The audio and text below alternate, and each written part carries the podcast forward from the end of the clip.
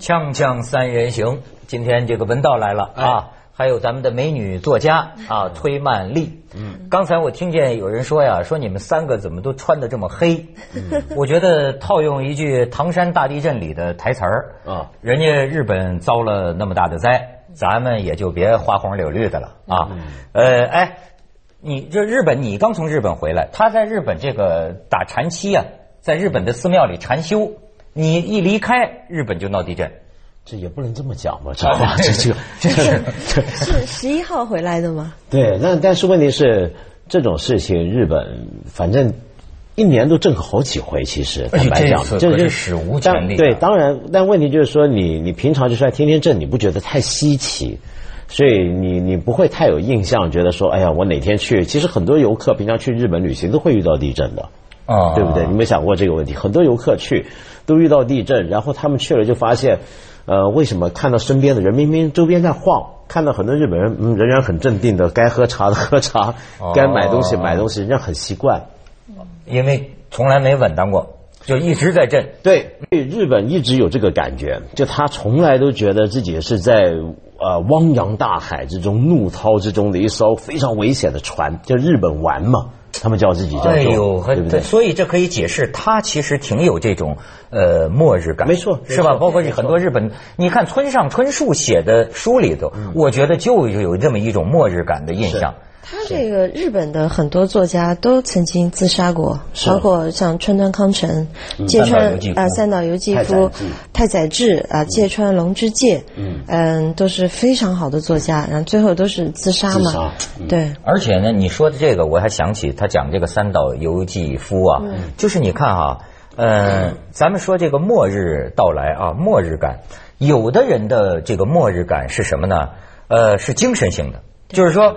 我相信的这一套价值，我信仰的这一套体系，如果我觉得要完蛋了，那么对我来说，末日就来了。你像当年三岛由纪夫，他就是说，还是要搞这个拥戴天皇、武士道这一套。这一套他发现，在日本没有没落了，没落了。然后呢，他还企图发动武装政变呢。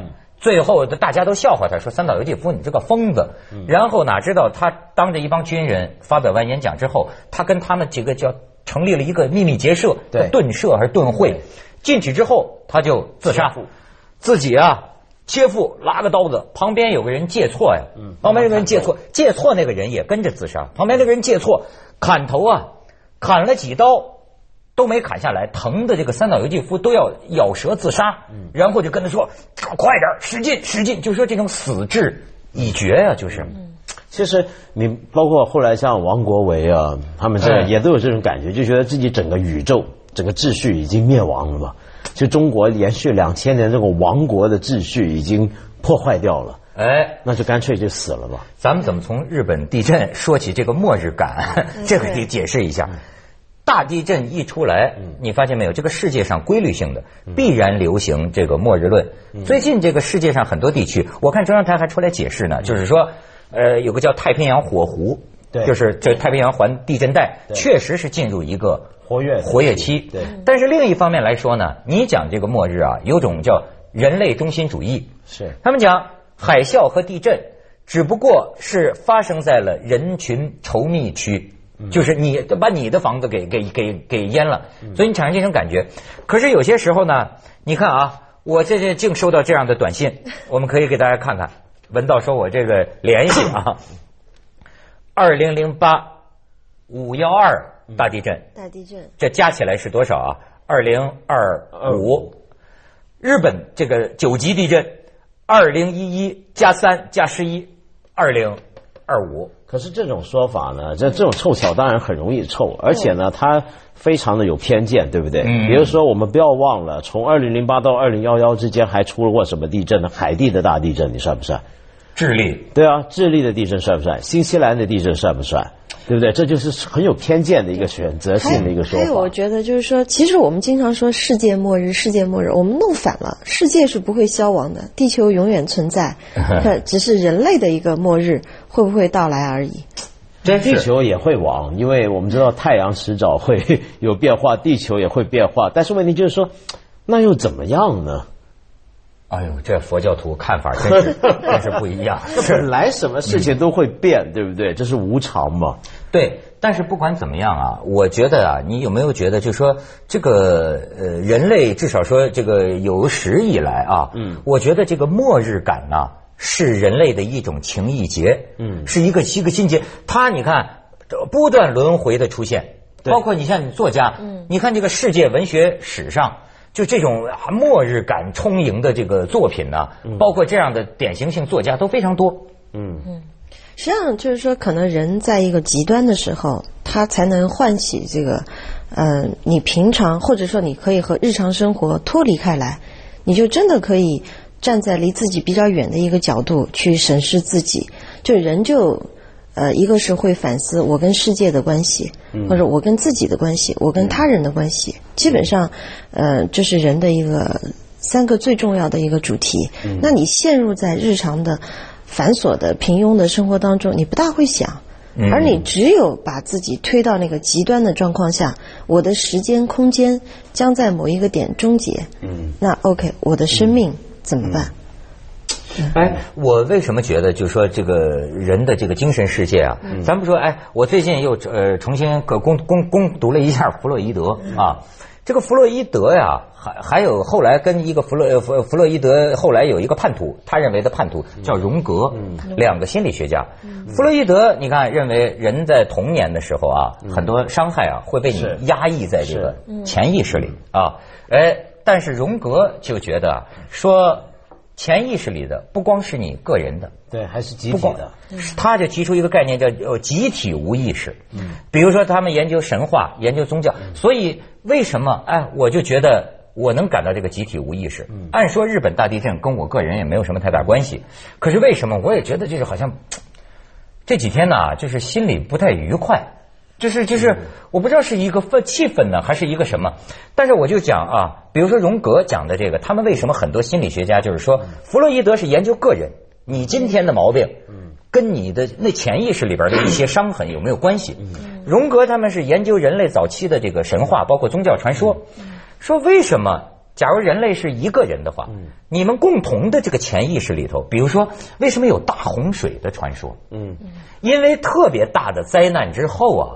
可能这个冲击和这个伤痕呢，是留在你一个集体的无意识里，对，也是久久不能忘怀。比如说圣经里头或者什么里头，包括中国古代神话都是大洪水，嗯，对，大洪水诺亚方舟嘛，一直到今天二零一二也是拍这个大洪水的这个记载，是因为当时受刺激太厉害了，所以呢，一万年你的沉淀在你的神话里不会忘记。你看日本这个大地震，呃，几乎同期最近。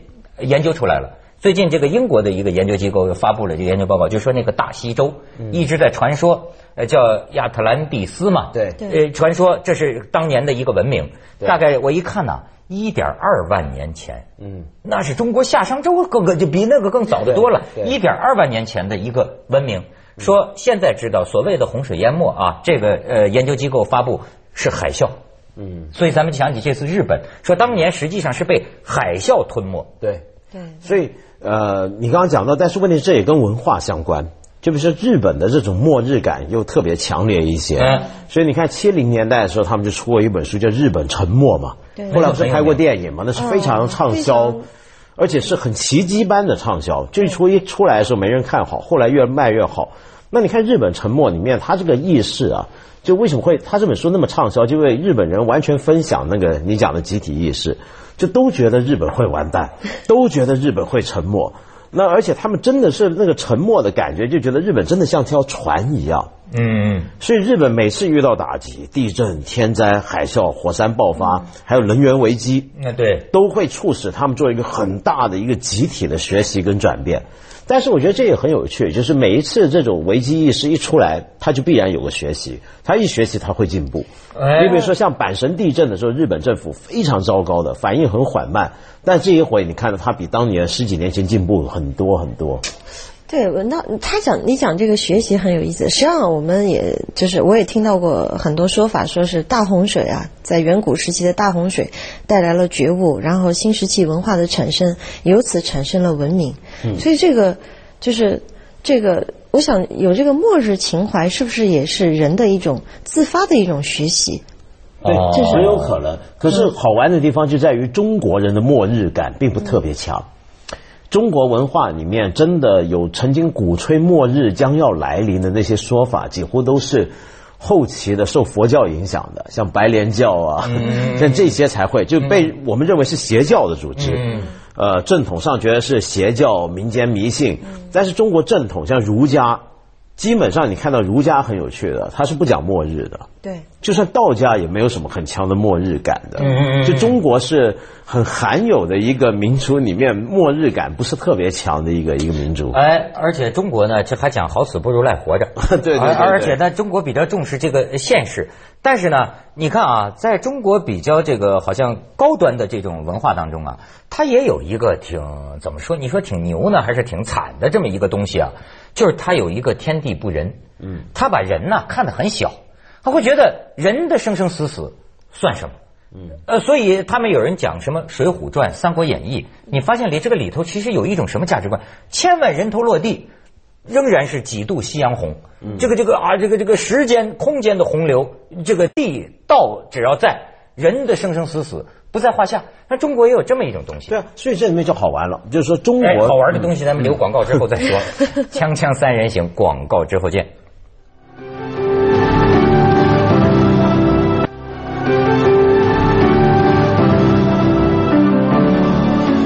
哎，闻到末日，你比如说像中国人会讲“天地如逆旅，人生如过客”。哎，他这个里面有这个时间观念是天地不会灭亡，天地是存在的。刚讲天地不仁，以万物为刍狗。我们人是来来去去，死了一代又活一代，死了一代又活一代，对不对？嗯。但是时间本身不终结，所以中国人特别多那种历史沧桑感。比如说走在田野上，看到一个某期某一代人留下来的石碑，然后就写一首诗，然后就看到这个从《诗经》就开始有这样的诗的存在，对不对？那别的文化很少写这种，就说前关于前代人的这种。记忆，哎呀，沧海桑田的怎么样？所以中国人不会觉得时间本身会终结。但刚刚我们讲的那个末日是什么？我们讲那种末日，像特别是基督教文明、伊斯兰文明这种一神宗教啊，天启宗教，你就注意到了，他们他老讲末日。对，天启宗教它的时间观是一条直线往前的，而这条线是有终点的。到了那个终点之后，不只是人类灭亡，是整个时间都没有了。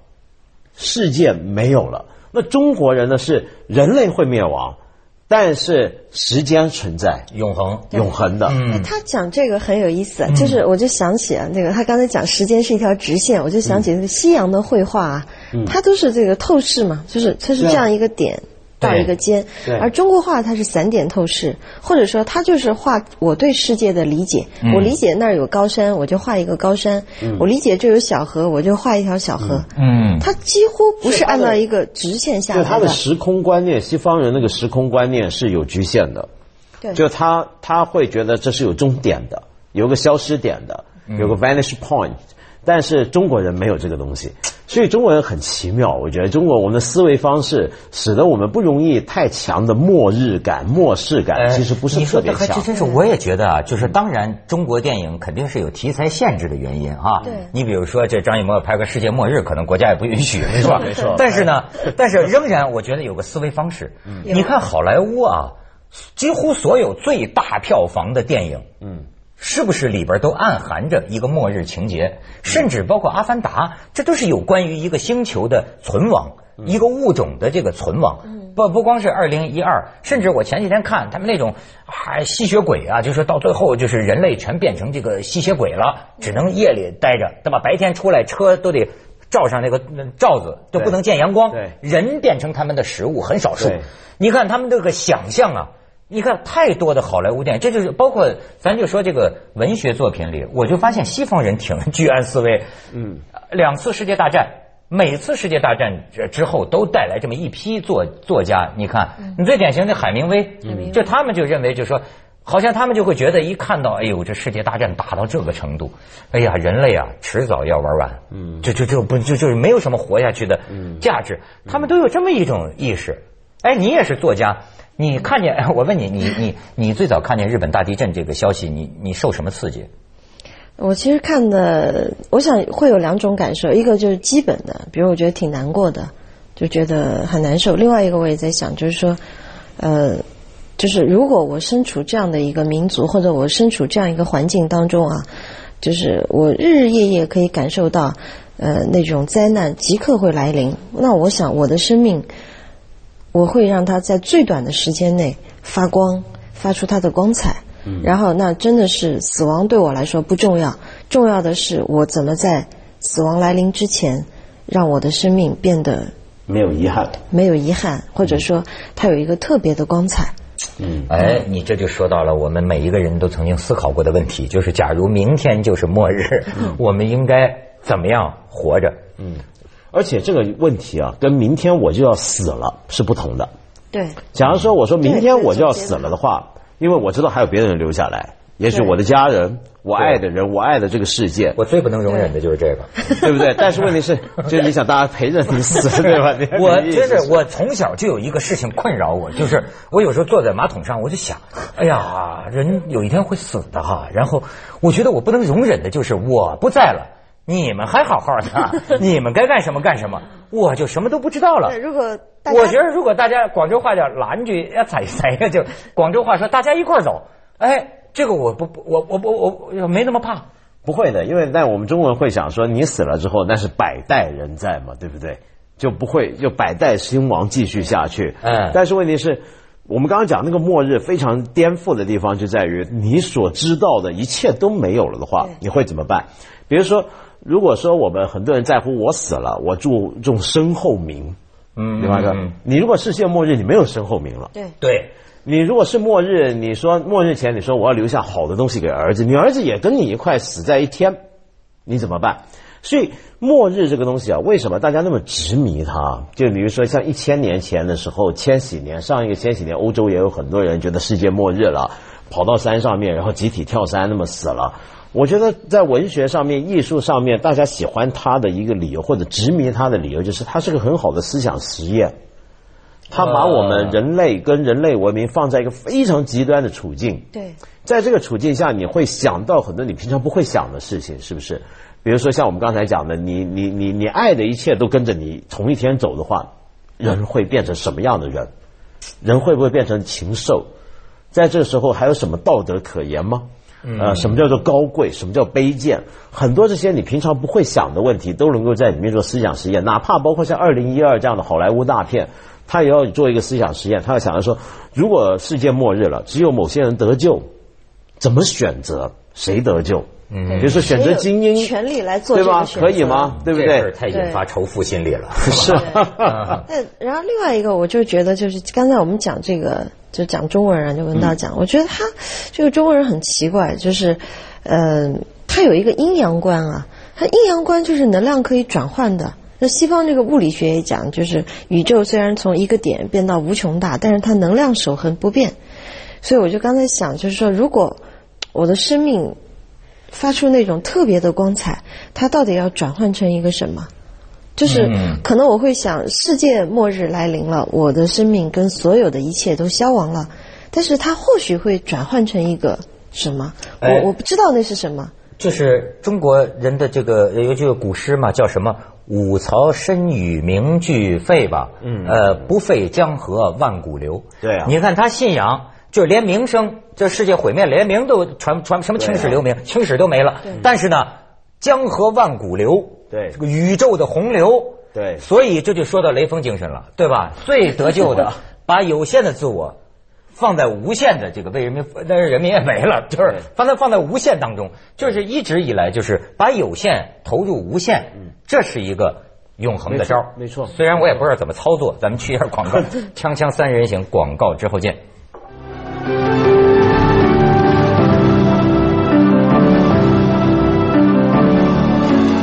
刚才我说到，唯一得救的办法是把有限投入无限，但是我们不知道怎么办，怎么操作。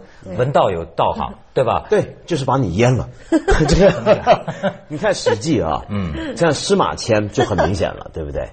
怎么样把有限投入无限？在中国古人那里面，其实很多具体操作方法，就是你要，呃，因为你知道你会被消亡，你的朝代会消失，甚至人类历史会消失。但是当你在某一点上契合于道，嗯，或者要效法天的时候，那时候你就投入永恒了。比如，比如说，我看以前我们读《史记》，读呃呃呃《太史公自序》，你最觉得悲壮的就是最后，对不对？这书写的那么费劲，那么大部，写完怎么办？长诛名山。你想想看，长诛名山是怎么回事？就是他不期盼，起码写出来是这个意思啊，就不期盼读者，就放在山上。那将来谁来发掘它？有没有人看到？那就不管了。哎呦，这海啸一来呀，那玩意儿也淹了，也淹了。但是问题是，这就叫什么呢？就是后来像沈葆桢悼念郑成功写的嘛，就是缺憾还诸天地，是不是？你是有缺憾的，这个人一生是最会有遗憾的，但是缺憾还诸天地。那就够了，那就行了。你看啊，我上次在三联那儿看见他们介绍一个人的这个书，就是一个外国人研究幸福。咱现在不都爱聊幸福吗？嗯，他就说啊，这个这个幸福感，他觉得他找到一个幸福感。他说这个幸福感总是往往发生在啊，你觉得你啊融汇在一个比你更大的东西当中。嗯所以他说，这个人呢，本质上是个能量团儿或者一个信息流。你得想到，你你不过是个 DNA 的一个载体，嗯，有一个最大的一个滚滚的洪流，嗯，你只不过是其中通过你啊，所以每当你感觉到你你融汇在这个洪流里的这个时候，你获得了一个延续感啊，我死了没有关系，我的 DNA 就是就是。但是我还是不知道怎么操作。就是你宗教体验就有很多嘛，比如说像印度瑜伽，现在很多人学瑜伽。那你知道学瑜伽学到后来不是只做动作，还要做各种的静坐。嗯。那他们会体验到凡我合一的境界，又或者是你天主教的灵修，或者要佛教某个阶段的坐禅，你会感觉到融入无限。这是所有文化宗教都有的，就透过各种修行，你能够体验无限感。那个所谓的艺术创作，也是把有限的生命变成一个无限。因为不管隔多少年、多少代之后，可能会有读者，或者会有怎么样的人，通过你的作品和你心心相印。这个是超越血缘。对接着下来为您播出《珍宝总动员》。我死不足惜啊，道传下来了。对啊，哎，对吧？这个道就算没有。